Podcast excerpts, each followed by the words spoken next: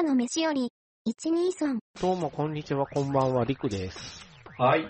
えー、50回だよ。いい感じ、スパスパです。あ、覚えておられましたか？今回ちょうどね、そうなんですよ50。回ですよ。そうなんですよ。50回目なんですよ。ねえ、なんだかんだで続いてますね。なんだかんだで続きましたね。うん、なんか、だらだらとね、間空いたりもしてますけど、そうですね。うん。まあまあ、あの、僕にとっても大事な場所なんで、ここは。そう言ってもらえると。はい。はい。はい。ですね。うん。もうね、暮れも迫ってきましたね。はいねいろいろと皆さんお忙しくされてるんじゃないかとは思いね、ますけれ4ども。月でございますので。はい。まあまあ、いろいろとね、こう、年の瀬も迫って、こう、いろいろ、二人も、そうですよ。年の、年の締めくくりが心電図とレントゲン取らなあかんいうの。採血と、そうなんつれえなぁと思いながら、あららららららら。そううなんです。ん。めんどくせえなぁと思いながら、うん。ガタ来とります。そうだね。もう、ええ年したおっさんですからね、二人ともね。いろですけども。うん、はい。そんな感じでございますけども。うんどどうですか、最近？最近ね、あのー先ほどオフでもちょっと話したんですけど、はいミスターノーバディをね、はい。あのー久しぶりにちょっと見まして、ええうん、めっちゃやっぱり見たら面白いっすね、あれ。好きなんでしょうね、好きなんでしょうね。本当に。うん、キャッキャ言って見てたんですけど、隣で、だって見たら娘もキャッキャ言ってて、ちょっと引いてしまったんですけうんど、そうですね。ちょっと怖いですね。怖いですね。ちょっと怖いです。実体が破壊されるシーンでキャッキャ言ってましたからね、スピルバーグになるかもしれないですね、将来ね。将来ね、8ミリ回し始める。回し始めるかもしれないですね。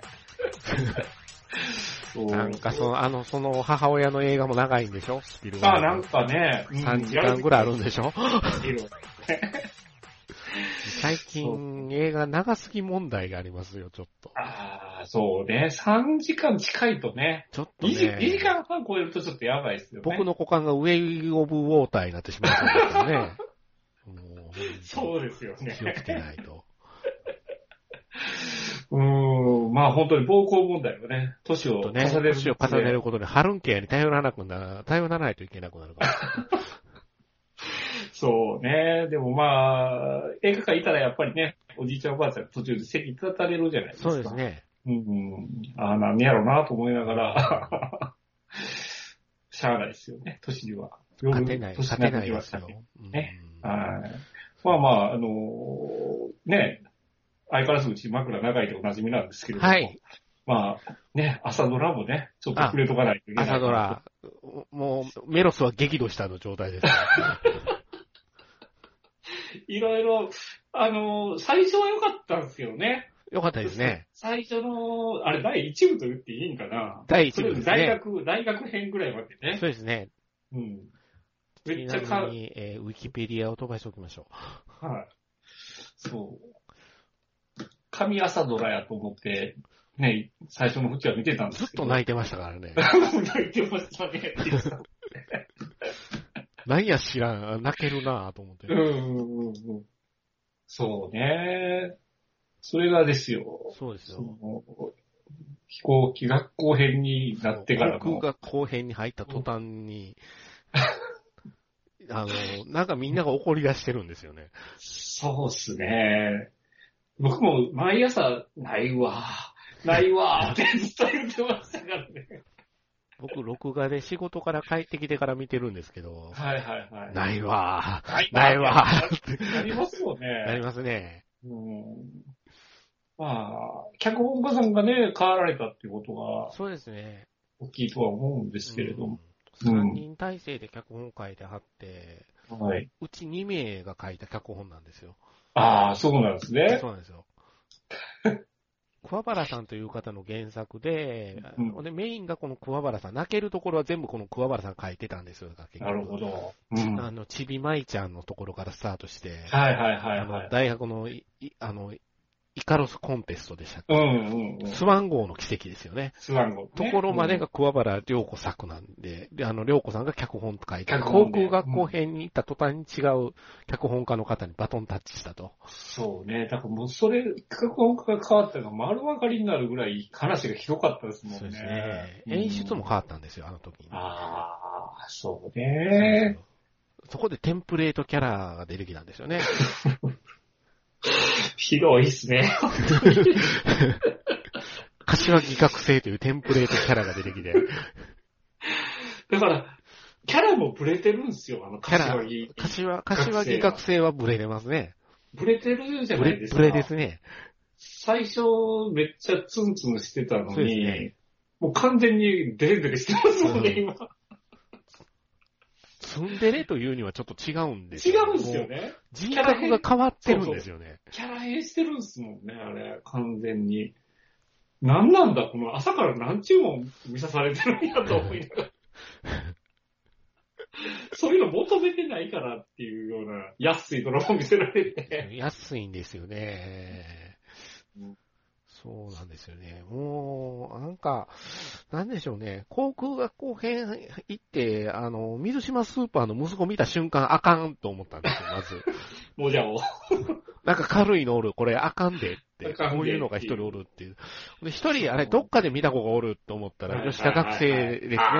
あ、はい。彼は穂高くんじゃないか。穂高くん天気のこの穂高くんフィルターが僕の中でガチャって入ったから、リクさんの唯一の心の拠り所ですよね。やったっていう。でもう一人、この女の子どっかで見たことあるな。ちょっと、うんま、あのーあれですよ、岩倉学生より年上のね、はいはいはい。うん。あの人が、あ、この人山崎ひろなやんけって思って、うん。あのー東方シンデレラガールですよ。こんなとこ出てきよったわ、と思って。矢野凛子さんですね。矢野学生。うん。はいだからまあ、キャラがね、大学編っていうのはすごくキャラあ立ちの、そう、キャラたちオタクばっかり飛行機オタクが集まってて、うんね、あの、舞ちゃんも飛行機オタクっていうところを発揮して、うん。若干その、なんていうか、ぽっちゃり枠が二人おるとかありましたね、ありまししたね。ほんで、あなんかメガネで鬱陶しいのが一人いたじゃないですか、先輩で。。まあでもなかなかええキャラやなと思っては、好感持っては見れてたんですけど、ね今回のその飛行機学校編のキャラに関して誰一人として共感できないっていう。あの、妻子と離婚せなあかん問題必要やったんかって今でも思ってますからね。これ、いあ、あと思ったね。あんなお茶ぶっかけんのヒルドラ以来でしょ、僕見たの。おお、マジですよ。おおおおふるーっと思って。古かったですよね、あそこの表現といい。古かった。そうなんですよ。だからね。吉田学生がいなくなったらなどうしたらいいのかと思ってましたもんね。そうだから、せっかくのキッカーは工事ですよ。そうですね。大河内教官。大工事教官。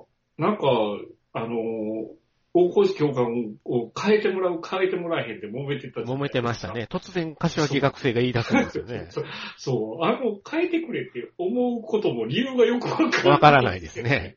あれはね、柏木学生としては、岩倉学生のことを思いやってると思い込んでるんですよ。あいつは飛んでるでしょ？そうそれがね、もう勘じ、勘違いにも程があるじゃないですかっ。て思ってます。ほんまにね。落ちよって思いますよ。ヘドが出るわ。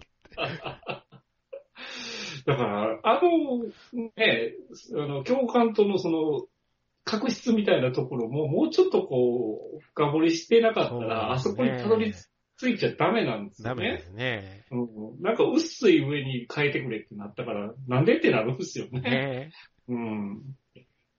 で、本当に、舞ちゃん自体もキャラ変してるじゃないでそうですすか。ね。うん岩倉、岩倉学生もおかしくなってますからね。岩倉学生もちょっと、なんか、ねあの、機関庫になってるじゃないですか。てから。これパジャマで男の部屋行ってたらダメですよ、岩倉学生。それはお父ちゃん怒りますよ。ねお父ちゃん怒りますよ。寮の部屋言うてましたよね。俺も思ってた思ってたと思いながら見て、お父ちゃん俺も思ってたよ、みたいな。もうあの父親像テンプレートすぎるでしょ。ええちょっと面白いんですけどね。そうね、ちょっと、いろいろいただけないところがい多すただけないですね。あと、あれですよ、ひろしくんがうん出てきた時に、こう、幼馴染やねんって紹介して、はいはいはい。あね、あの、なんです？今俺の女やから、みたいな言い方、俺が支えていくし、みたいな。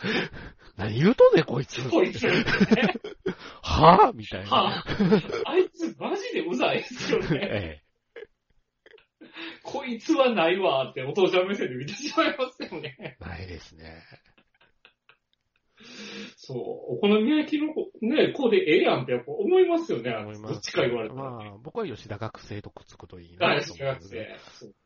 まだね、あの、大学編のあの、メガネ君とくっついた方が僕はまだマシやと思って。ああ、カリア先輩ですね。カリア先輩。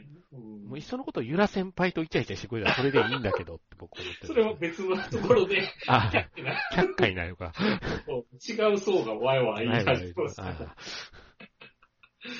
そう。まあ、え今度またね、あの、違う、ーうん、まあ、今はあれですよ、でも、スパスパさん。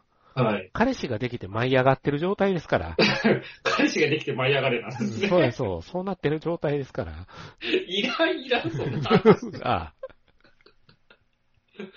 マジで恋愛要素はいらんのですよ、この話ね。いらないですね。あの、恋愛、あこの子結構可愛いや思った人が、飛行機の話がせえへん女の子でドン引きするっていう話が一番見たかったんですよ。見たかったのにね。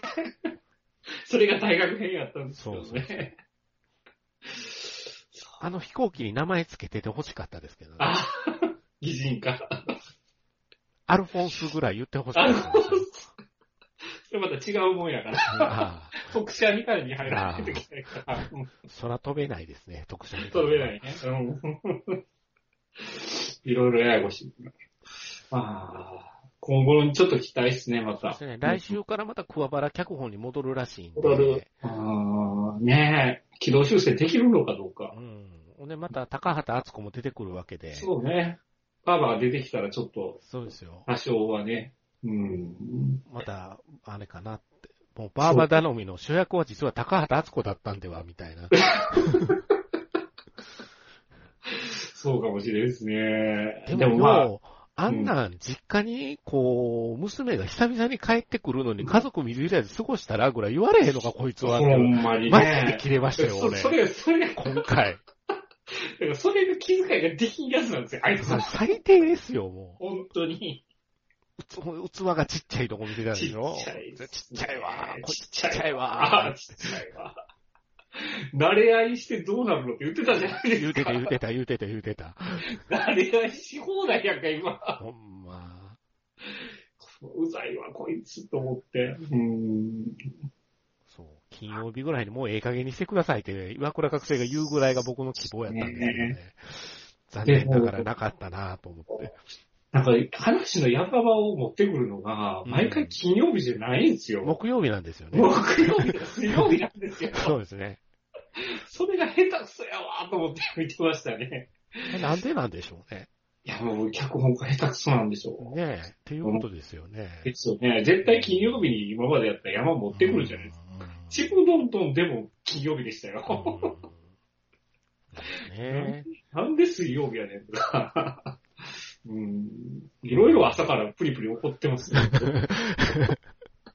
最初の出だしが良かったからね。だけにね。そうなんですよ。その落差でちょっとね。そこに戻れるのかどうかっていうところがすごくこれからにかかってると思うんですけど。うんそうんね。どうなっていくのかなみたいな感じですけども。そうですはねい。軌道修正してね。そうですちょっね。と高度を上げてほしいですね。そうですね。そうですね。高度上げてほしいですね。上げてほしいですね。今失速してる状態ですからね。本当に。本パワーアイドル状態です。そうそうですよ。ほんまにね。あの、ほんま、大河内教官でも一言僕ね、苦言を呈しといたら、右を見ろって言うてる場合やったら、もう無線で先に連絡してやれよって思うね。泣いてるやんけ、かわいそうにと思うね。いや、もうマジでね、トム・クルーズかっていうぐらい自分で飛んできましたからね。ねトム・クルーズでしたね。まあまあまあ、マーベリックばりでしたけども、あの辺の展開は。はい。そんな感じでございます。はい。はい。まあ今日ね、うんあの、いろいろ話してないかんことたくさんありますけど、はい。何から片付けましょうか。何でもいいですよ。そしたらとりあえずポッチザロックからいきまいすきますか。あ、リクさんがダダハマりしてるのを横目に見てたわけです。ダメですね。ただハマりですよ。ダダハマりしてましたよね。ねうん。でまあ、前回の収録の時にね、はい何が面白いかみたいな話はがあっい。て、で、まあ、ねリクさんがポッチザロック面白いですよっていう話が聞いてて、で、ね、僕が多分、チートものですかみたいな話をしたと思うんですよ。で、僕は、その、うんこの、このジャンル、まあ、概要だけ聞く限り、そのチートものでみたいなうんうん。形で、うん。勝手な想像を膨らましてたんですけど、そうですね。あの時も、オフで、オフで話してて、はいはい。ネットフリックスでなんか面白いのあります？みたいな話聞かれて、すね。で、僕が、ボッチザロックかなって言ってたら、はいはいスパスパさんちょっと失笑してましたから。うんそう。ね そうなんですよ。だからそれが僕浅はかでした。だから、まあ、その、確かに、あの、ぼっちちゃんのキャラクターは、まあ、チートキャラはチートキャラなんやけど、うんまあ、そのチートテクニックを使って、どうこういう話、する話じゃないじゃないですか。ないですね。うん。だから、普通のその、これ系のアニメだったら、いや実際にそのバンド組みました。うん。で、実際に弾いてみました。スーパーテクニックでした、みたいなところで、その話が展開してくると思うんですけど、その、今まで誰とも合わせてやったことがないから、下手くそだ下手くそだったっていう。そこにやられたんですよ、僕中は1の時に、陰キャで、陰キャでもバンドやったら人に見、人にチヤホヤされるかなと思って、うん。友達がいないぼっちちゃんが、うん。ギターをを始めて、とにかくで、1日6時間練習して、それを3年間ぶっ続けた結果、友達が一人もできなかった。できなかった。友達を作ってるよりも練習時間の方が多かったっていう。そう。まあその設定も、まあ、面白かったんですけど、で、動画で自分で、こう、動画作って自分でね、うんうんうん。民間人ベースのように、こう、流してるわけですよ。ギターヒーローとして。そうね。うん。ギギターヒーロー。ターヒーローとしてはもう、何十万と、あ、あの、登録者数があるという状況で、うんうん。ねえ、全然でも友達がいない学校でもいろいろアピールをするんですけど、うん。あの、自分から喋りかけるということは絶対にできないんで。。できないいって。だからそのね、あの、心情をこう、表現するじゃないですか。自分との内向きに。内向きに、内向きに。内向きに。そこがもう、つぼりましたね。うんもうめっちゃ面白かったんう。まいですよねう。まいっすね。急に一人で対話が始まるじゃないですか。会話が、そうそうそうそう。チャクラが開くんですよ、あれ。チャクラが開く。そう。だから、同じこう、コミュ障もので、あの、コミさんはコミュ障ですみたいなのああありましたね。う。うんん。だから、あれは娘が見てて、うんまあ横目で見てたんですけど、そのコミさんのキャラクター自身は、コミショウはコミショウなんやけど、完全にチートキャラなんですよね、美人だし。ああ、そうですね、あれ。そう。で、そこに面白みは全く感じなかったんですよね、僕は。まあ、この、今回のその、ね、ボッチザロックに関しては、まあ、そのチートテクニックはあるんだけれども、結局人間的に成長していく話になってたのがやっぱ面白かったんですよ見ね。事ですね。見事ですよ見事ですね。うん。まあ、途中までですけど、とりあえず一つ山があったじゃないですか。5話が山になってますね。うん5話と8話が山になって8ます。話はやばかったっすね。8話やばかったですね。8話は。8話はやばかった。うん、やばかった。元気ない時は見るようになってしまいましたからね。ああ、わかる気がしますね。うん上がりますよね。上がる。。うん。あのギターイントロすごく上がるんですよ。ああ、ですね。うん、そこでやっぱりその、6年間、あ、6年間じゃない、その何年間か積み上げてきたものが、そうそうそう。一気に花開いていくわけじゃないですか。3年間積み上げてきたものが全部噛み合って。噛み合って。で、ぼっちちゃんがいれば、いけるかもしれないって、あのリーダーとか言うじゃないですか。じかちゃんが言うんですよい。じかちゃんがね。うん。あの子はあの子でやっぱ夢があるかあるら、から。このことならいけるかもしれんっていうの。うん。熱いじゃないですか、あの辺が。熱いですね。私の本当のギターヒーローだったよって言ってくれるういう。わぁうわぁ8話やばい、マジで。とりあえず、8話まで見ろっていう感じそうですですよ。ね。うん。いい最終回だったみたいな感じやからね、8話は。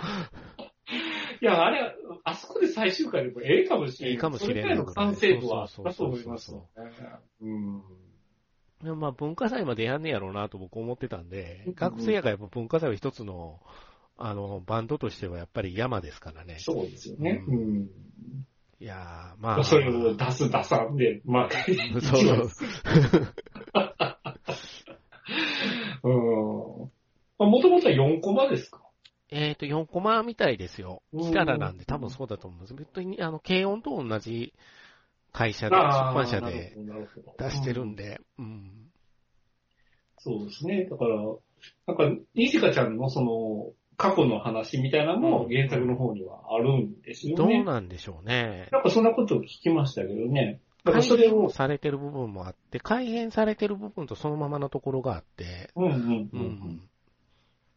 うん、そこを分かった上で、8話を見るともっと泣けるみたいな話は何か。なるほどな。うん。お姉ちゃんの関係もいろいろありそうじゃないでねすか。ね。そうそうそうそう。うん。バンド名がいいんですよね。結束バンドっていう。ああ、結束バンドなんね。かすごくこのバンド名がいいんですよね。僕好きなんですよね。ああって。そうですよね。なんか、うん。歌詞がギュンギュンきます。ああ、楽曲、本当よくいやできてま、すよくできてます。うまい。いです。なんか C- CD も買っちゃったんですか？CD も買いましたね。アルバムも予約してますよ。あ、アルバムこれ。うん。いやー、これは久しぶりにすごいもの見たなって思いましたね。うん。まあ、キャラも立ってますよね、キャラ立ってます。キャラ立ねってます。うん。で、あのーお姉ちゃんの後輩ちゃんの、はいはいはい。あの、あの、酒飲んでる人。酒飲んで シックハック。バンド名がシックハックっていうのは、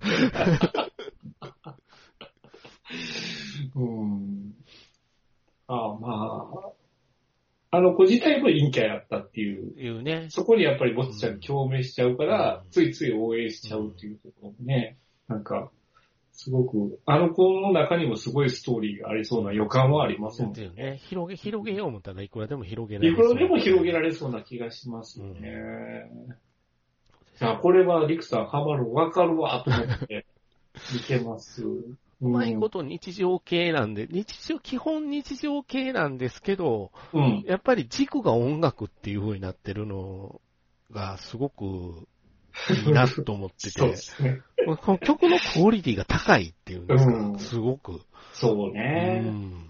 てかまあ、間にね、差し込んでくる小ネタもいね、そう、精神的に食らったという、もう、ヤムチャが横たわってるみたそいうな。そうそうそうそうそうそう。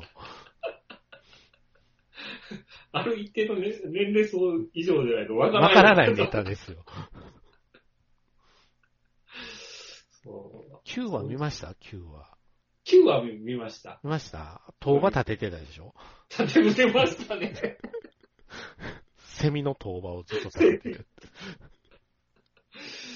そう。あの、タコ線をちゃんとタコ線スキャンして取り込んで、した、作ったらしいですねし。ましたね。何に力入れてんねん、このアニあメ。のそうそうそう、ちょいちょい変な演出入ってくる。ありますね。実かしい写含めたりね。どこに力入れとんねんってやっぱ思いますよ。非常に体育祭を憎んでた僕としては、あの、ぼっちちゃんの気持ちはよくわかりますよ。だからやっぱこちら側には共鳴できるんですよ。いろいろとね。そう。まあ、まあ、よくできたアニメです。うーん。だから、ただの青春ものにしてないっていうところが、いいですね。うん面白いですよね。面う白いです。まあ、今期の中ではほんま群を抜いてたん運を抜いてるかなという状態ですですね。ね。うーん。何回も見れるアニメの一つにいやー出てきてくれたぜと思ってますけど。もう永遠に続けてほしいですよね。そうそう、永遠に続けてほしいですね。ゴッチがちゃんと反応してるっていうところが、あの、アジカンの、うんちゃんと見てるっぽいんで、ああ、そうだ。うん。ちゃんと自分のノートにつけてたっていう。原作者の人がものすごい喜んでるっていう。ああ、うんそうだね。うん。ああ。マジで、本職の人が見ても、すごく共感できるような。自分たちがやってきたことは間違ってなかったって思ったって言って、そこまで言うてくれるって、原作者冥利に尽きると思うんですよね。しますよね。そうですようね。ん。で、まあ、アニメーションにすることで、やっぱり、その原作とはちょっと変化球を加えてることで、うんうんみたいですね。すごく良くなってる部分もあったりするんでしょうね。みたいですねうーん。まあ、ちょっと、これは最終回までずっと楽しみっすよね。ねうん最終回は来ないでほしいと思ってます来ないでほしいあと2回なんですよ、とりあえず。ああ、でもまあ、2期やるでしょ。ね2期やってほしいですねう、んこれは。ぜひ。その間に禁断症状が出るから。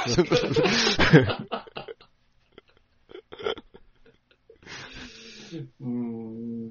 うんいや、もう参りました、これに関しては。はいうんよかったですよかったです。見てよかったです。よかったです。はい。こ今回、ほんと今期なんか面白いのないかな思ったら、とりあえずこれを見たらいいよってそうですね。うん。だから、アマゾンのその、ウィークリーランキングでも常にね、あーやっぱ上にいますうん。ちょっとネットフリックス今ちょっと僕外してるんで、うんなんかわかんないですけど、多分上の方にはいるでしょうしね。うん。注目度も高いですね、すごくね。うん。はい。はい。もう一つアニメちょっと語っておきたいんですけど、はい。やっとアビスを見まして、ええ、メイドインアビスですね。はい。はい。だから、ね、リクさんは、まあ、もう放送したての頃からね、やっぱり、キャッキャ言うてたんで、あ、見なきゃな、見なきゃなと思ってたんですけど、うん。うん。これもう、いよいよ見ないと鳥頭が聞けないぞと。そういう人のために、あのー前説が40分あったんですけどね。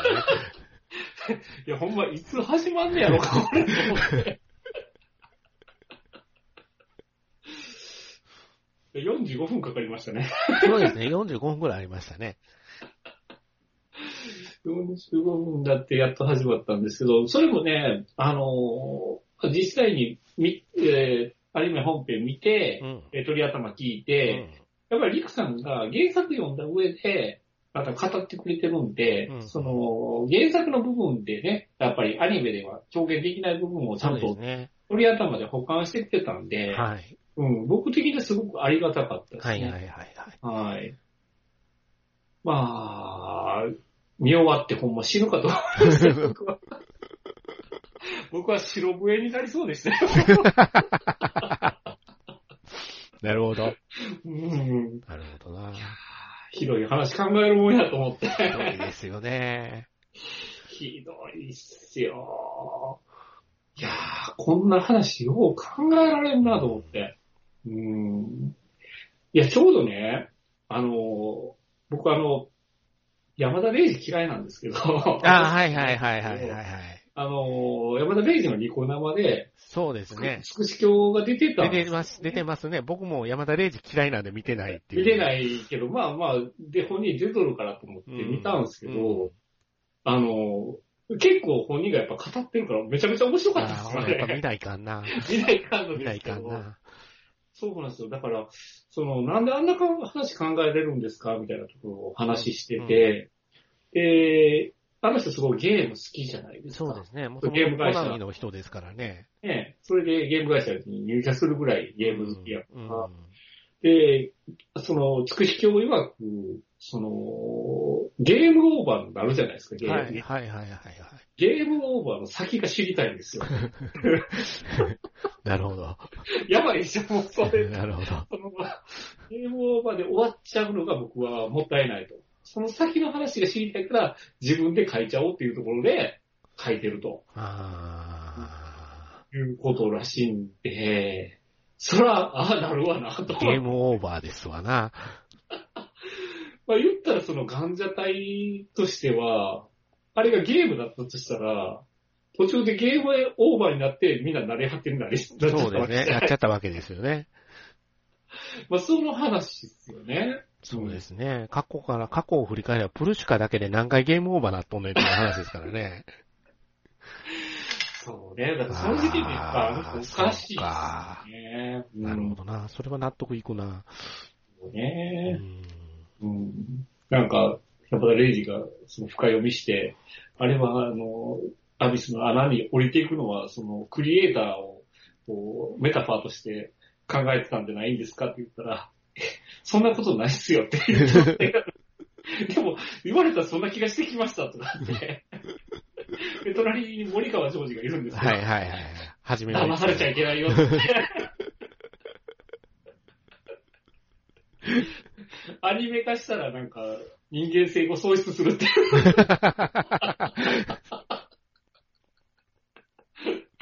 あ慣れ果て村は、あれは小引けですって言ってました。なるほど。ああ、なるほどな。そう。自分で作り出したものは10日交換で買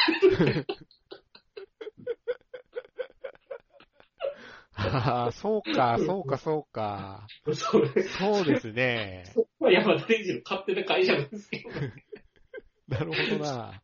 つくし今日は、いや、そんなことはないと言ってましたけど。そこまで考え確かに。ブース出してますもんね、みんな。そうそうそうそう。やっぱうまいことは言い張るな。なかなか面白かったですよ。うん。うんうんうんうんそこは、ね、ゲームオーバーの先なんだと思って。で、それ、それこそその、なんていうかな、あの穴自体が言ったらうん一つ大きい構造物じゃないですか。うん、そうですね。その構造物に、その、いろいろストーリーをつけるっていうのをしたかったと。うんでその、何からそれを求めたというか、どこからその発想を得たかというと、その、リクさんが好きなゼノブレードでしたはいはいはいはい。これの位置うん。で、まあでっかい巨人が、そのね、その、昔にやり合って、それが、、相打ち。うんなるほど。その、言ったら、それが何千年も経って、その、膝の上にブラができたみたいな。でで、そこを、その、冒険していくことで、その、実際に神話の世界みたいなのを体感していく。その構造物自体に、ストーリーとかキャラ付けがあるっていうところを、ああたりを作りたかったっていう話をしてあて、ーなるほどな。そういう枠組みをちゃんと語っておいて子供を痛めつけたいだけやと僕は思いますね。まあそこは壁の部分。そこは癖ですよ。壁。だからその壁の部分に触れてて、何、その自分のほ根根本一番最初にそう、どういうものを見て、うん。そういう人格が形成されたかっていう話にはなったんですけど、うんあの、大田手塚らしいんですよ。やっぱりそうか。なんか友達の家に、あの、手塚治虫全集があって、あの黒いやつね。あ手塚あ、歪んだんだ。あれで歪んだらしいですね。なるほどね。もうじ人体欠損部分を、もう、キャッキャ言うて見てたって言ってました。ああ。やっぱ手塚治虫は人狂わせてますね。そうですね。だから、アビスを、ね、その、クリエイターの地獄やと例えるならば、そこまで行くと手塚が待ってるって言ってますよ。るほどな。うん、だからそこが大元みたいですね、あのね。だからなんか、アビスの世界観っていうのは僕、あの、早尾の不不快の森？うん、ううんん、ナウシカですよね。うんそのナウシカのイメージがあったんですけど、なるほど、手塚なうーん。本人はやっぱりかなり影響を受けたみたいですね。だから火の鳥で、あの、両腕がなくなる話をもうん、アニメ版後編ですね。う、うん、そこをもうキャッキャ言うて見てたって言ってました。何回も繰り返し見てた。おかしいな。おかしいですよ。うん、いや、あの、あの回はやっぱり見る価値はありましたよ。正直、やっぱ人体を欠損させることでものすごく楽しんでやってますよね。うん、つくし教はそう、つくし教うね。ん。そう。マーさんみたいなつぶらな人見してるんですけどね。ねえ、そうなんですよ。中身偉いこっちゃ、この人と思いながら。なぜ膨らんでるのかということですよ。まあ、鳥頭でも言うてましたけど、あの、マーさんのディティールですよ。だから、見た目一見可愛らしそうなディティールじゃないですか。そうですね。ねえ。でも腕皮むけとんでそうすですよ。中身が出とるっていう。中身が出とる。鳥頭で組ネーム何回も言うてましたけど、中身が出とる言ってま。したよね。中身が出とる。で、ケツ丸出しやし、そうそうそうそう。おっさんのケツ。おっさんのケツ。やっぱ、あー言って。やばいっすね。あのキャラクターは。そうですね。まあ、まあまあ、あの話を考えられるっていうのは、ちょっと、僕も衝撃でしたね。うん、だからまあ、今回正直テレビシリーズできんのかなと思ってましたけどあいや、本当にちょっとギリギリの線、ギリギリでしょうん。だと思いますね。やりきったスタッフは偉いと思いましたね。流したテレビ局も偉いと思いましたけど、うん。幼女が子供を産んでその子供を食う話ですからね。そうっすよね。誰がこんな狂気を考えれるのって最初に出た時思ったんで、んしんどかったもん。いや、8救巻いがは。なくないなさすぎて。うーん。まあ、その、最初にね、男女隊から始まるから、あ、あの、ね、あの、リコとレグの話から入らんのやと思ってたら、うんまあ、そういうことかと思いながら。原作原作の方はあれは8巻に集まとめられてるんですよ、患者隊の。のことは。それで、やっぱりリコ目線でずっと原作は話が、リコとレゴか、視点で話が進んでて、うんうんミーティはほとんど寝て、あ、ミーティじゃねえや、ナナチはほとんど寝てましたからね、今回。ああ、うんうんうん。そうそうそうそう。そうね。だからうまいことシリーズ構成もよくできてたんですよ、今回のアニメ版。うん。そう。だからちょ、これもつくし教が言ってたんですけど、ある人本当に、あの、先々のストーリーを考えてなくて。とりあえずこう書きながらストーリーを載せていくと、天才系ですね。天才系ですようね。ん。うん。で、アニメで、実際にか、まあ書いて終わった後ですけど、アニメ見て、なんでプエコ殺すんだよって泣いてたんですよ、本人が。ブエイコ良かったからね、いいキャラクターやったからね。そうそうか、そうか。キャラクターが対話するって言ってましたよね。あー、はいはい。これはこうなの、こうなのって。あだから、わからない素数って言われる。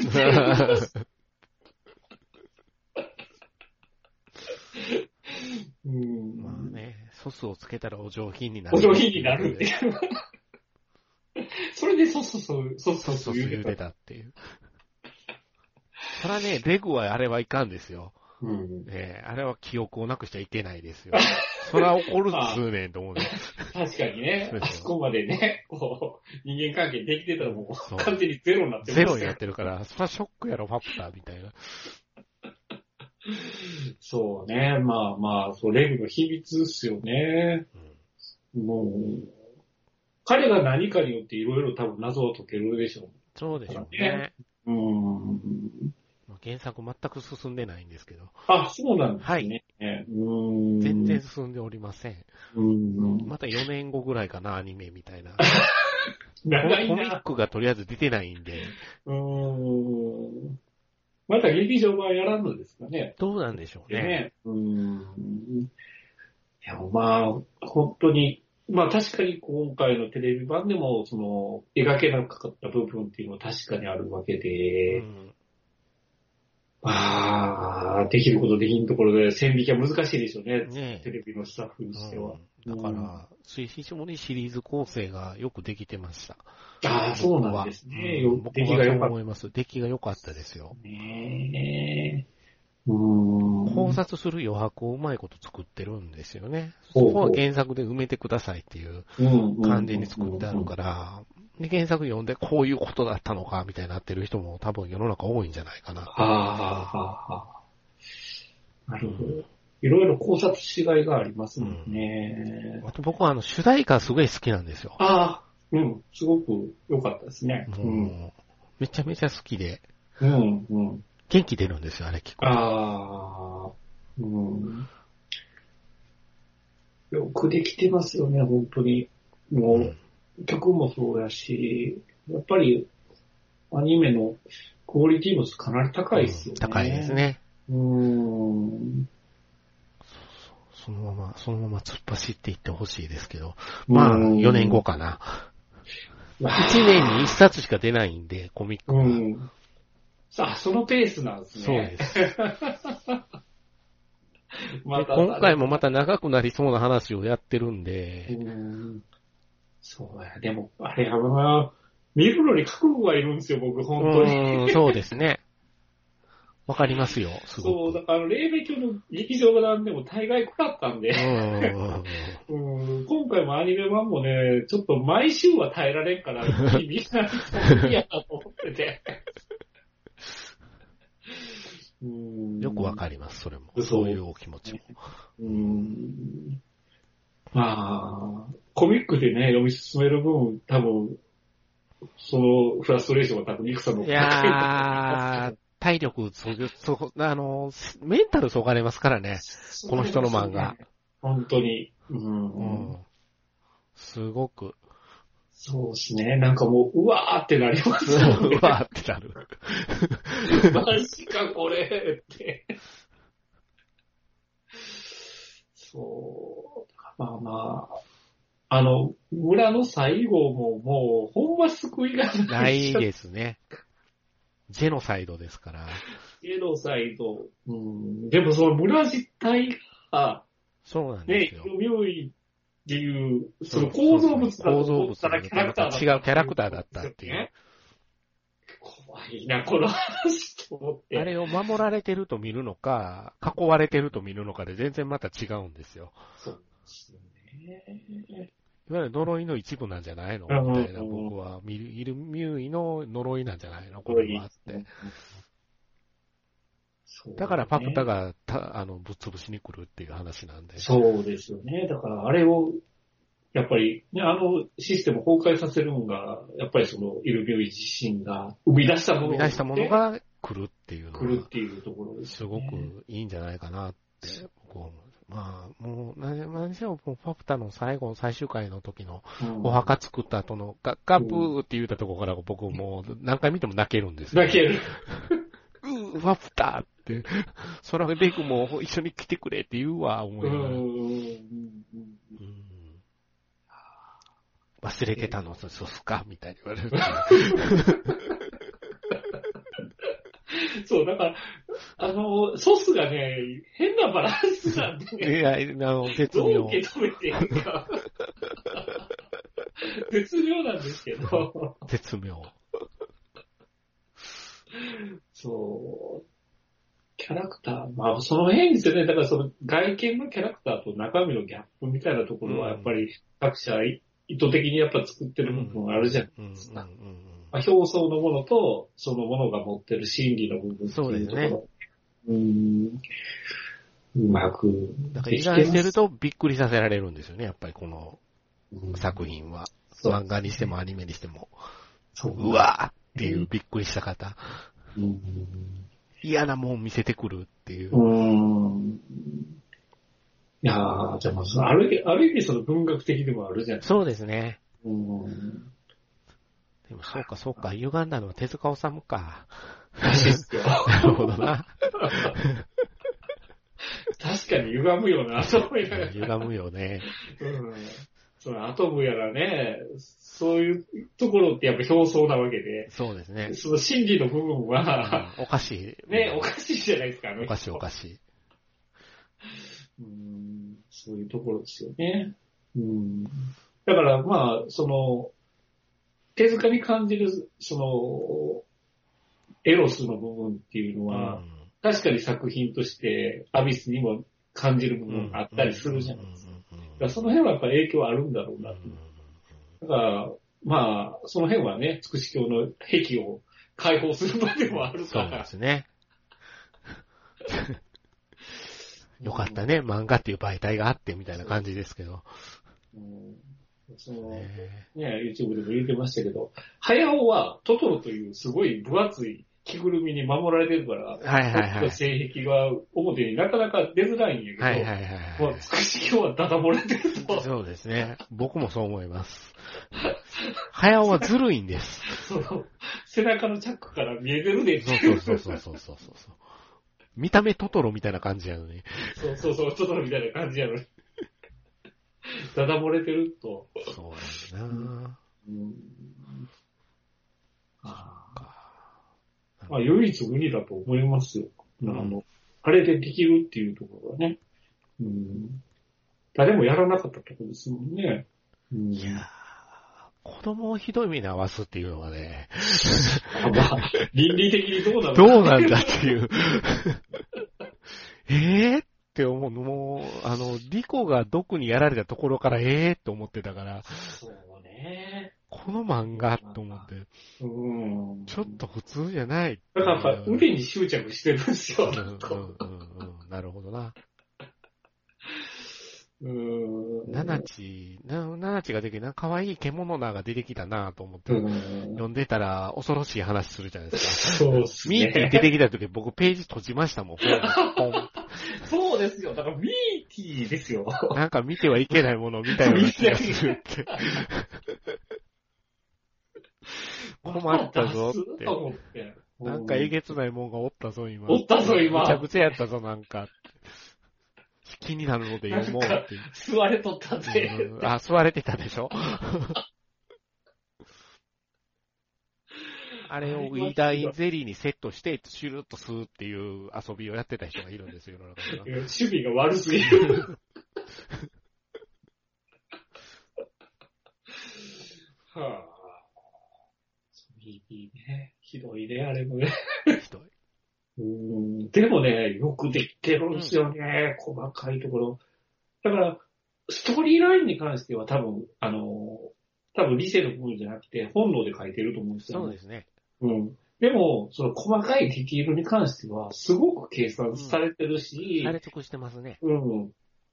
細かい作り込みみたいなのがやっぱり、緻密すごいですよ。緻密ですもんね。だからすっごい自分削って書いてはんのは漫画読んでると思いますよ。ああ、すごくね。からぜひ完結するまでは頑張っていただきたいと思ってますけど、ベルセルクのようにはならないでって。だから、勝手に考察されるのがすごい嬉しいって言ってましたよ。ああ、なるほど。うん。だから、半分が自分が考えたものやけど、うんあと半分に関してはやっぱり読んでくれてる人が考えるものやから、うんそれで一つ作品として完結するっていう。広がってるっていう部分でね。そうそうそうそう。うん。なるほどな。そうか。うん。だからやっぱ、おこの作品はマジで、うん、多分、後世にはやっぱり語り継がれるんじゃないですか？うん残ると思うんですよ。残ると思いますよ残ると思うんですよ。ううんん。だからまあ、アニメ化って聞いたときびっくりしたんでね。まあ、当時。描けるのかっていうところは正直ありますよね。絵柄が可愛いから大丈夫かって思って。うーん。僕もそもそも絵柄が可愛いから買いましたからね。あなんか、冒険も、冒険者で、なんか楽しく冒険する漫画なんだろうな、と思って、あ。ええ、読み始めて、あれ？変だな、変だな。お、おーって、こんなリコの手がバーンって、おーおーえらいことになっとる。えらいことになってるでもそうか、毒やったらこれぐらいはなるか、みたいな。うんうんまあ、その辺やっぱりリアルなんですよね。リアルですだからその、可愛い絵柄だと、やっぱりどうしても自分埋めして、やっぱ蓋する部分も、そのまま容赦ないと。容赦ないってそう。どっちか言ったらこの作者はこれが書きたかったんやな。書きたかったよな。と思って油断してたらミーティーが出てきたんですよ。うわぁ、なんかおる。そうね。ナナチが可愛いからまた騙されたんですよね、そこでも。うんなんか可愛らしいぞって。なーっつってね。なあつって。うんポップテピピックに出てきてびっくりしましたけどね。